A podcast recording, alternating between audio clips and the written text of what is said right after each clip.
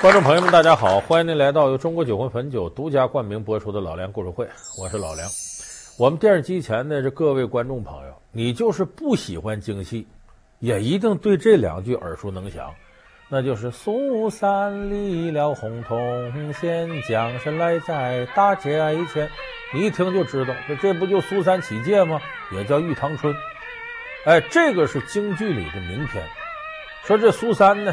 呃，本来是这个妓女出身，后来碰着公子王金龙，呃，两个人呢本来挺好的，这王金龙呢被这个妓院给赶出来了，然后王金龙后来啊转了个圈儿又高考中了，中了之后呢赶上苏三遇到一个命案冤案，他把这苏三呢从牢里给救出来了，两个人有情人终成眷属。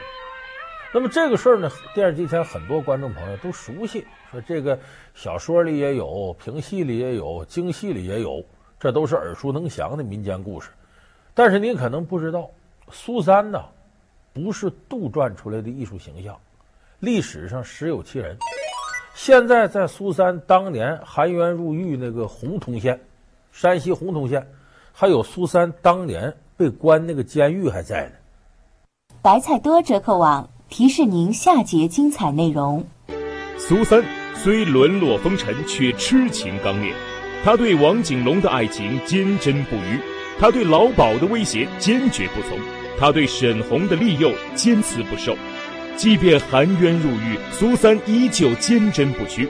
也许正是他对爱的执着，让他的故事流传四百年。苏三究竟是怎样一个奇女子？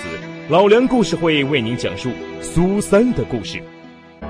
说这个事儿呢，咱们就得这个从头给大伙说。苏三呢，命很苦，五岁的时候呢，父母双亡了。他本名姓周，叫周玉杰。后来父母双亡，失去依靠了，就被这个家里的亲属啊，给卖到妓院里去。卖哪儿去了呢？给他卖到了北京的苏淮妓院。由于卖到苏淮妓院，他到那妓院的时候，妓院前面已经有两个妓女了。哎，叫苏大、苏二，到他这就苏三了。那么他自己恪守一个原则：我呀，卖艺不卖身。有人说，在妓院还能维持这这这这冰清玉洁，怎么可能呢？有可能，为什么？因为苏三这个名气越来越大，这个人呢都有好奇心，说越是我见他一面不容易，得花大价钱，花大价钱他也不一定见我。哎，你越想见他，我越说这他这你。你得不着什么，你也住不下来，你得不着他这人，呃，反而有一些人就越来劲，那我得见识见识，这是什么样奇女子？所以在京城里头啊，苏三的艳名传遍了，都说这是京城一姐。哎呦，一看您就是个识货的。哎呀，你去这一片大大小小的行院看看，我们家三姐不是第一也得数第二。我从小调教，教养到今天，就是不肯轻易许人，所以他成了这老鸨的摇钱树。这老鸨名叫一秤金，你琢磨多多贪财吧，叫这么个名。所以说这苏三呢，这个时候呢，就等待着他命中的真龙天子出现。那么这个人后来就出现了，谁呢？就是咱们说这个王景龙。公子贵姓啊？我姓王，家父就是刚刚离任的礼部正堂。原来是尚书老爷的公子啊！哎呀，失敬了，失敬了！来来来来，快坐，快坐。啊、这个王景龙是干嘛的呢？他爸爸是当时的礼部尚书，就等于现在的这个文化部教育部部长这么个位置。他爸爸叫王琼。那个明朝的时候呢，这个党争争得很激烈，在这个权力斗争当中啊，他爸爸遭人陷害。皇上说：“你呀，别在京城干了。”我要给你贬回老家了，你回去吧。把他贬回去了呢，这王琼呢没马上不是把家里所有人都弄走，他没有，他把自个儿子，这时候王景龙十七八岁，王三公子，家里行三，他把这老三留在北京了，说干嘛呢？这毕竟这个当礼部尚书，这是手头有俩钱儿。这王琼那时候有亲朋好友向他借钱，他借出去大概三万两银子。那我走了，我得有人给我收这账啊！行了，我儿子老三，你别走了，你挺能干的，你在北京待着，把账收齐了，你再回去。哎，龙儿啊，这些借据你拿着。哎，呃，你过来。哎，你拿着这些借据啊，督促王定收账。等银子收的差不多了，你的事也就考完了。赶快带银子回家。哎，啊，就这么这个呢。王三公子王景龙留在北京，旁边有个老家人叫王定陪着他。这个王三公子很能干，用了三个月时间，把这三两银子基本就收齐了。收齐了，这就准备要回去了。回去之前，这王景龙说：“哎呀，这这次离开北京，不定何年何月能回来。呃，再兄弟再溜达两天，我再走。”就这么，老家人王定呢，陪着他在北京转悠。有这么一天，转悠一个地方累了，一看前头有个小酒馆，呃，腹中饥饿，来吧，咱俩到这吃点喝点。坐到那儿呢，这是个类似现代大排档，开放式的。哎，旁边那桌坐俩女孩那年月女的，大门不出二门不迈，这要坐那，你不知道干什么的。一看这俩女孩真漂亮啊，这王景龙就多看两眼。后来又问那老板，谁家女孩啊？哎，小二，哎，来了。哎，哎还缺点什么？那两个女的。喝着喝着。啊，那两个啊，那是胭脂胡同一秤金苏家的翠香和翠红。好，长得挺秀气的。这才好了，他们家还有一个呢，排行三姐，叫苏三，那才叫百里挑一呢。两位看看，这这是实话。小二，厂里啊就说她了。小二，王景龙就好奇，你胡说，能那么漂亮？这俩就够漂亮的。哎呀哎呀，三公子，你看你，你岁数小，你没见过真正漂亮的，真漂亮那是。说这见她一面特别难，光见一面就一百两银子，进门费，人还不一定愿意见嘞。这王景龙这年轻人好奇呀、啊，再一个你别忘了十七八青春期，呃，正是这个春情萌动的时候啊。一听有这事儿，三公子说：“我得看看去。”就这么跟老家人王定说：“你你你先回去，我自个儿去看。”就这么，他就来到这个苏怀剧院。一听说一百两银子，我不，我给二百两。这王三公子从小家里富裕，花钱花惯了，二百两。正这功夫呢，底下这个一说，这苏三在二楼，就把这个窗子推开了，往下看一眼。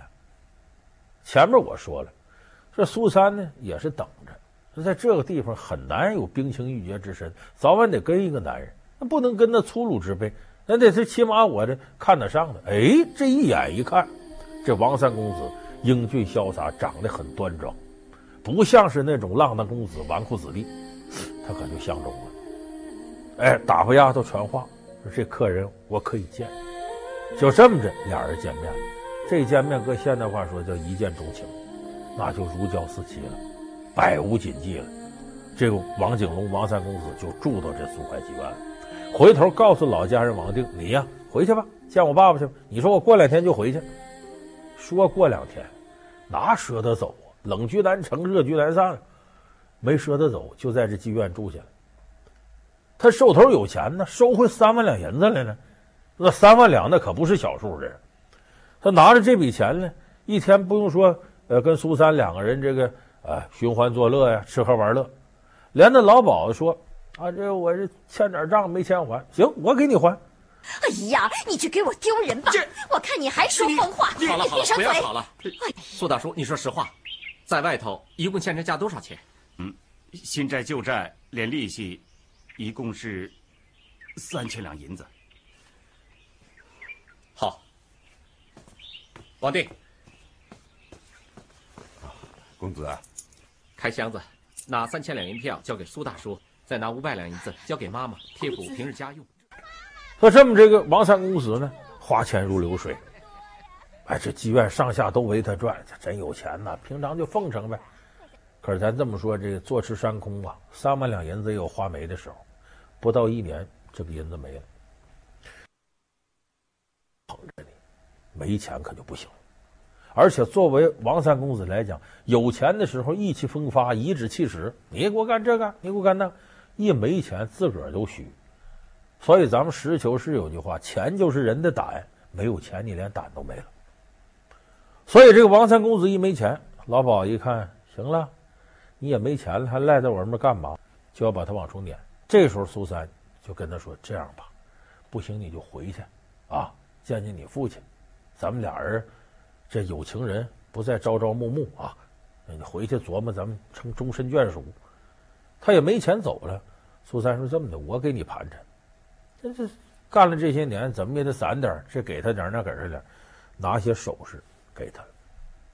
就第二天呢，是王三公子呢回去了，出门啊，带个包袱走了。这老鸨琢磨了，他花的溜干净啊，也没见周身还有什么细软呢。带个包袱走了，这不用问呐，准是这苏三呐啊，这倒贴的混蛋啊！自己这这这还给人家拿钱，这还了得？打发几个家奴在城郊上劫王金龙，把王金龙一通暴打，就把这包袱抢了。救命！我的钱！别抢我的钱！我的钱！哎哎！救命！啊打劫了！啊 没走了，这人活不见人，死不见尸。苏三就惦记。有这么一天呢，楼底下来了个卖瓜子的。这平常呢，这是楼上楼下下来就买瓜子干嘛？一买瓜子，这位卖瓜子说了：“我是王景龙派过来的，他现在回家真没钱了，你能把钱给我不给他？”苏三一听，我能信得着你吗？你是骗子怎么办呢？这样，这不过两天呢，就是阴历的十五了，月圆之夜啊，我呢下午呢到关帝庙还愿去。如果你是王景龙派你来，你就让他后天十五下午在关帝庙后院，我跟他见面。就这么着，这卖瓜子走了。苏三这边呢，跟老鸨子说了，说这些天我也跟你较劲，你回来你说我这说我那个。苏三一来气，不见客了，不见客也挣不着钱了。这老鸨子也不愿意，天天的催他，说这样，我呢后天呢到这个关帝庙还愿，还完愿回来，我正常工作。继续接客。当初我和王公子好的时候，是在关王庙神前起过誓的。关王爷最神灵，不去祈祷神灵，把我的心思说明白，再去接别人，我可不敢。哎呦，这好办呐！我呀，给你预备香烛纸马，你到关王庙去还个愿，烧炷香，求告求告，不就得了啊？就这么的，还让下人抬着轿子送他去。在关帝庙的后院见着王景龙，哎呦，王三公子这个惨！你想没钱流落他乡，这个人呐，如果没有钱，你记住那么句话，叫物离乡贵，人离乡贱。这时候呢，苏三给他出个主意，我身上还带点钱，我给你，这钱可不够你回家。你这样，你借一匹马，啊，你再换身新衣服，明天你就在这大门口这，大张旗鼓的就过来喊。找我，这老鴇一看你这样，以为你又发财了呢。这样你进来见我，我自有分教。哎呦，王姐夫，那阵风又把您给吹回来了。妈妈你好，三姐好吗？哎呦，别提了，从你走以后啊，每一天不想你的。哎，姐夫，您从哪儿来呀？南京，我爹让我带了五万两银子来替他活动活动。看看有没有可能官复原职，正好遇上了金哥，他非要拉着我来看一看。这样吧，我先回船上安顿一下，把箱子安排好了，我再来。哎呦，姐夫你怎么这么狠心呢？哎，就是要走也得看看玉堂春呐。他呀，等你等的真是望眼欲穿呐，眼泪也不知道流了多少。来来来，金哥拉一下牲口下来呀，来吧来吧。哈，就这么着，王景龙又进了苏三的屋。苏三为什么以这种形式把他接回来？因为给过他几回首饰啊，基本上这好带的这个细软就没了。屋里头真有点值钱的呢，都不太好带的。你比方说这个呃纯银的这工艺品了，镀金的这个什么之类的了，这都不好拿。你只有这大摇大摆进来往出带东西，老鸨才不堪，认为你又有钱了。就这么当天晚上几个包袱裹吧裹吧，然后藏到马凳子底下。马肚子底下也再藏点。第二天早晨，这王景龙大摇大摆骑着马走了。这一走，这老鸨想过味儿来了。一进苏三这屋一看，屋里那摆设都没了，坏了，上当了。说你这混丫头，又坑了我一回。我的金银器皿都没了。大骂苏三，这苏三可受不了了，跑到妓院门口喊上了。这老鸨，你想对苏三能有好脸吗？而且这时候苏三心思早就不在妓院里边了。他走的时候跟王金龙嘱咐啊：“你呀，学问不差，好好考试去。大比之年赴京赶考，你要得了功名，不就能救我于水火之中吗？就不成问题了。你做官了就好办了。所以这苏三这心呢，早就飞出去了。所以在这儿整天称病不接客。老鸨也拿他没办法。哎，有这么一天，山西洪洞县有个富商叫沈红。”来到这个妓院，这是两千两银子，我就要玉堂春。就这么着，沈红花重金要买这苏三。这老鸨子想了个很歹毒的主意，跟苏三说：“这个这么长时间了啊，我也心挺软的，看你这样我也不好受。这么着吧，你不想让你王三公子告状吗？咱们后天还去那个关帝庙，你还去许愿去。”愿王三公子高官得中，骏马得骑。哎，他要来接你赎你时候，是不是我也能发笔财？走吧。哎，苏三一听老鸨说的入情入理呀、就这么的，老鸨派人抬着轿子送他上关帝庙。哪是上关帝庙？出了门之后，这轿子一路奔北京城往外，直接就给抬山西去。喂，你你们你们这是要抬我上哪儿啊？去山西。啊、你这狗贼！你跟王八宝定的。是什么计啊？趁早把我抬回伊春院呐！我们现在已经出了北京城了，我为你花了三千两银子，还得送你回去，不准停，快走！苏三这时候知道也晚了，一个弱女子怎么反抗啊？就这么稀里糊涂的就进了这个富商沈红的家里头。这个沈红，咱这边先不说，咱再说这王景龙，真是大比之年赶考得中了，中了进士，当了八府巡按了。这时候再回来一问老鸨子，把苏三给卖了，就知道卖到山西，卖到哪儿不知道。那么大山西上哪儿找去？这时候王景龙真是个痴情种子，跟朝廷提出来，我要换地方是吧？给我调山西去，我到那儿当头去。为了寻访这苏三，就这么的呢，这王景龙调到了山西。调到那边之后，没想到接手的第一个案子，就是富商沈红被杀。老梁故事会为您讲述苏三的故事。老梁故事会是由中国酒魂汾酒独家冠名播出。说怎么这沈红被害了呢？这个沈红啊，对这个玉堂春、对苏三是很好的，可无奈苏三心属他人，你要一近我身，我非打即骂，宁死不从。你再逼我，我上吊抹脖子，我喝药。所以这沈红呢也没办法，只能是呢，我当个姑奶奶是先给你供养起来。但是这个沈红家里头呢，可不止这个玉堂春一个女人，哎，她还有个原配夫人。她这夫人呢，不怎么守妇道的，因为这沈红是个富商，常年在外面经商。这个夫人呢，春归寂寞，耐不住了，没守住。哎，跟一个叫赵昂的人，俩人有奸情。有奸情的这回，本来以为这富商要不在家，你俩人如鱼得水，怎么玩都行啊。多个玉堂春在这儿。你甭管怎么，真有点害眼呢。他要看着你进进出出的这蛛丝马迹的，纸里包不住火呀。他要知道告诉沈红，不就坏了吗？所以这个赵王和这个沈红的夫人商量商量，咱想法得把这玉堂春弄死，要不然他在家咱们永无安宁之日。说怎么办？最好办下毒啊！每天这个玉堂春厨子给做好面条送屋里，在面条里下毒。没想到的是呢，苏三呢？思念王景龙没有胃口，这面条就没吃，放这了。正赶上沈红在外边谈事回家，到这个苏三这屋一看有碗面，我正饿着呢，给你吃吧。哗哗哗，他给吃了。吃完了，苏三说：“你别在屋屋待着，我看你来气。”沈红说：“行行行行，出去了。”走到院子里头，这毒可就发作了。哎呦，这肚子里肠子跟断了似的，躺到地上直喊。苏三还以为是骗我给他开门呢，不开。隔了一会儿再喊，听着不对，一扒窗户再一看，蹬两下腿，这沈红躺地上死了。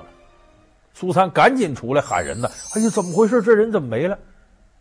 那边这个赵昂和那位沈夫人早有准备啊，知道发生这情况，进来直接指着苏三鼻子：“你谋杀亲夫，就是你对这个沈红怀恨在心。”他把你买回来了，你不肯从他，所以你在面条里下毒害死他。这个事儿，洪洞县大老爷来审这案子，那是很明显了。你要看这些证据也真够，再加上呢，这个赵昂和这沈夫人使了银子了，这大老爷马上把这个苏三下到大牢，就准备问斩。下那大牢呢，就是现在这个山西洪洞县古淮南路的那座监狱。现在你要到那洪洞县，你能看着那监狱，两排房子，总共十二间。又铁丝网又铜铃的，这是明朝时候的监狱，是一三六九年建的。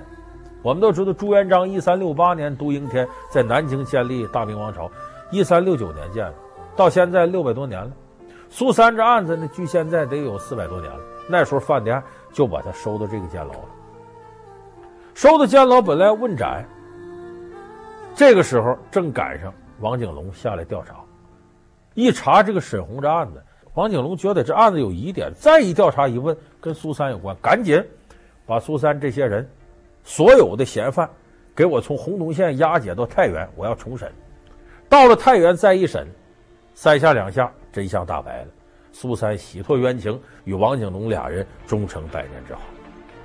所以你看这段故事呢，你听着好像也不长，可是里头跌宕起伏，它很有戏剧性。苏三历史上实有其人，这案子也确实有，但是是不是之前和王景龙有那么曲折经历呢？这不好说，因为这些情节呢，来自这个明朝的小说家冯梦龙的这个《警世通言》里边，哎，《警世通言》里边叫《玉堂春落难逢夫》，是这么个故事。那么说这个故事其实是写的是什么？咱严格来说，就是旧社会重重压迫之下的底层女子，她为了自己的幸福。敢于反抗，苏三就是一刻也没消停，不信命不认命，不服气，我就不信我这辈子这样了，我大胆追求我的爱情。其实，在那个年月，像苏三这么幸运的，最后碰上自个儿情人还是官儿，然后还认真审案给解脱了，这可以说一千件这种事情呢都不会有一两件发生。那冯梦龙写这种偶然事件，其实是等于什么呢？让很多处在被压迫当中、处于平淡而又无奈生活当中的一些女人，感觉到生活还有希望。所以说，苏三起解的故事呢，我估计在过去民间流传的时候，也激励了不少这个受压迫的女同志啊，来与命运之间抗争。但是在那个呃吃人的旧社会，这种抗争最后的结果是自己可能死得更快。所以，像幸运到苏三这种程度的，可以说是万里无一。容。她美丽热情，为李甲甘愿仗义轻财；她聪明机智，为赎身和老鸨斗智斗勇；他坚定刚烈，被出卖宁愿以死抗争。然而，是什么断送了他追求幸福的权利？真的是爱人的背叛与欺骗吗？老梁故事会为您讲述杜十娘，你选错了人。好感谢您收看这期老梁故事会。老梁故事会是由中国酒魂汾酒独家冠名播出。我们下期节目再见。